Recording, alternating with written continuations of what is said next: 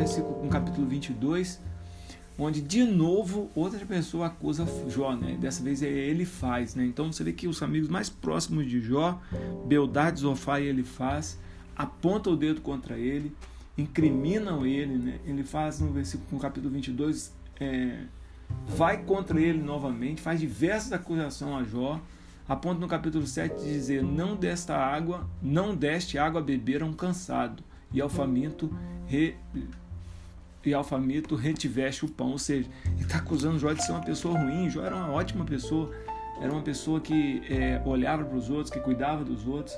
Lá no capítulo 15 ele fala: é, queres seguir a rota antiga que os homens iníquos pisaram? Ou seja, ele está comparando Jó a homens iníquos, a homens ímpios e deixando claramente dizer que é, tudo isso estava acontecendo por conta né, da, da frieza, da, da mentira que Jó estava contando, que ele não tinha feito nada.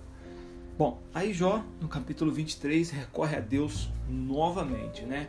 Jó vai buscar socorro em Deus, ele clama a Deus, a ponto de no versículo 20, no versículo 3 do capítulo 23, ele falar assim, ó: "Ah, se eu soubesse onde poderia achar, então me chegaria ao seu tribunal". Ou seja, o que que Jó está falando? Se ele pudesse, ele ia falar com Deus, né? Se ele, ach...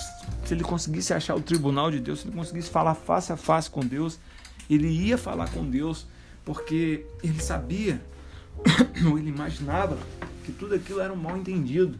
E olha o versículo 6 que Jó fala: Acaso, segundo a grandeza do seu poder, contenderia comigo? Não, antes me atenderia. Ou seja, Jó tinha certeza que se ele falasse com Deus é, face a face, se ele visse Deus e explicasse sua situação, é, Deus iria olhar para ele, Deus iria é, mudar a sua sorte. Né? A ponto dele falar no versículo 12: Dos mandamentos de seus lábios nunca apartei ou seja, Jó mais uma vez reafirma que nunca é, se afastou da palavra, que não está em pecado, que não entende o, os motivos né, daquela situação.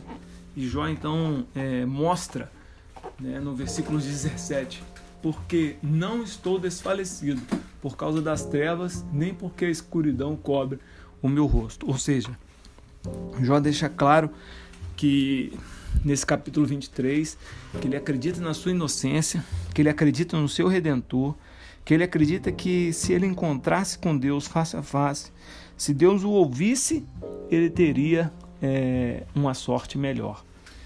E aí Jó então termina esse capítulo 23 e a gente vai ver a partir de amanhã o capítulo a partir do capítulo 24 essa história desse homem que resistiu tudo isso sem blasfemar, sem é, é, falar mal de Deus, pelo contrário, acreditando sempre na provisão divina, acreditando sempre que Deus estava com ele, acreditando sempre que Deus estava com ele, não, acreditando sempre que Deus poderia estar com ele, uma vez que ele não tinha cometido nenhum pecado.